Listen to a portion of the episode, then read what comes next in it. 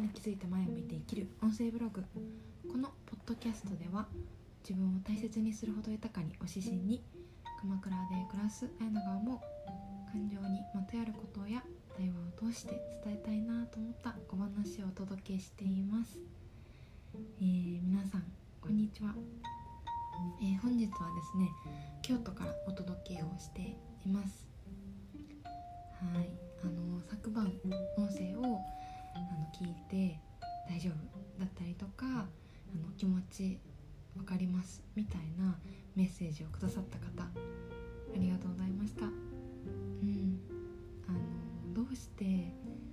その日のうちにこう撮っておこうかって思ったわけなんですけどあの私たちって良くも悪くも忘れていくところがありますよね。例えば、11の震災とか私も学生の頃だったと思うんですけどうんもちろん大変だったことは覚えてるんですけど詳細はこう正直なところはっきり覚えてないんですよね。うん、で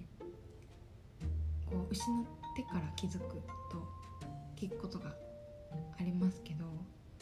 その時に感じた気持ちっていうのを残しておきたい。うんにしたい方を大切にできるようにこうお話をしました。うん。はい、今日はですね気持ちを切り替えてあのいきたいと思います。で今日のテーマなんですけども人生が大きく動く瞬間はどんな時も人というタイトルでお話をします、うん、今日この話のきっかけになったのが少し前8月の末にえー、なんていう。1年に燃焼奥を動かす方。以前こう参加した、えー、なんでしょうね。会があってその主催の方とお会いすることがあったんですよね。で56年ぶりだったんですけどこうお話をしていてうん。あ本当にそうだなっていうところと、えー、以前おした時とこう受ける印象が変わってたんですよ。どう変わったかっていうと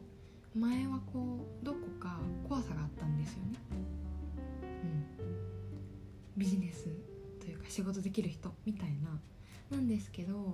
こう再会して、え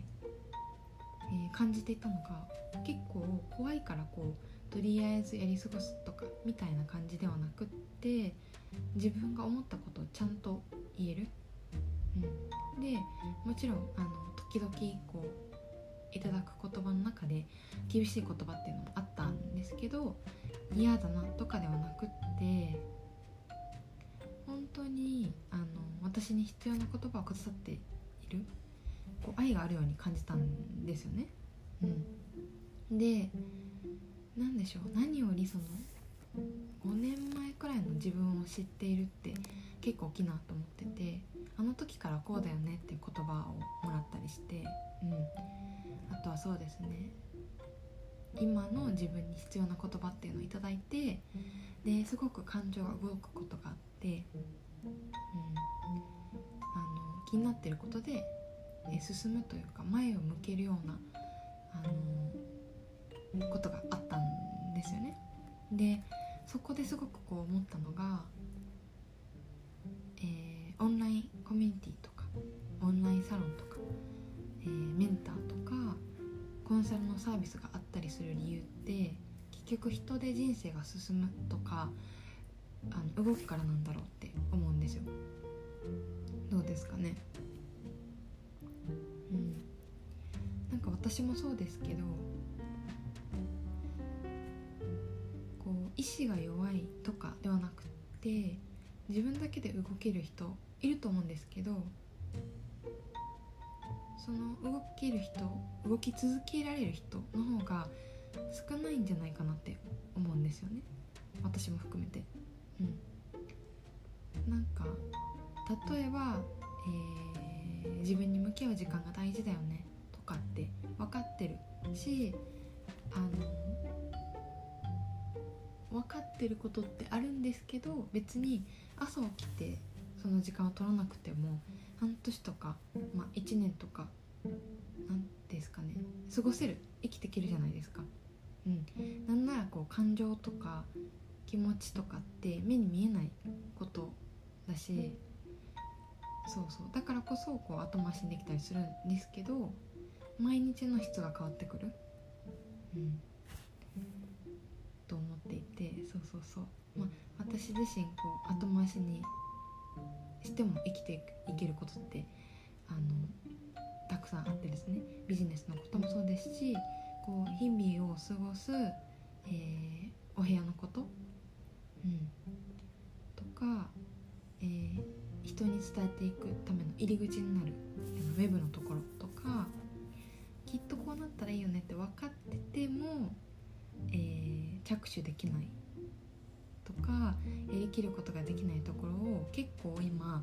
あの何人もの方の力を借りているなってこう改めて感じたんですよね今日。はいなのであの本当に今回の、えー、この回のメッセージとしては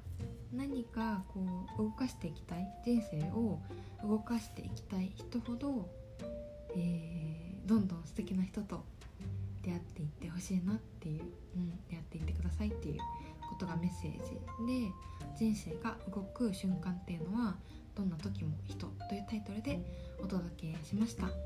い、ということで、えー、素敵な夜をお過ごしください。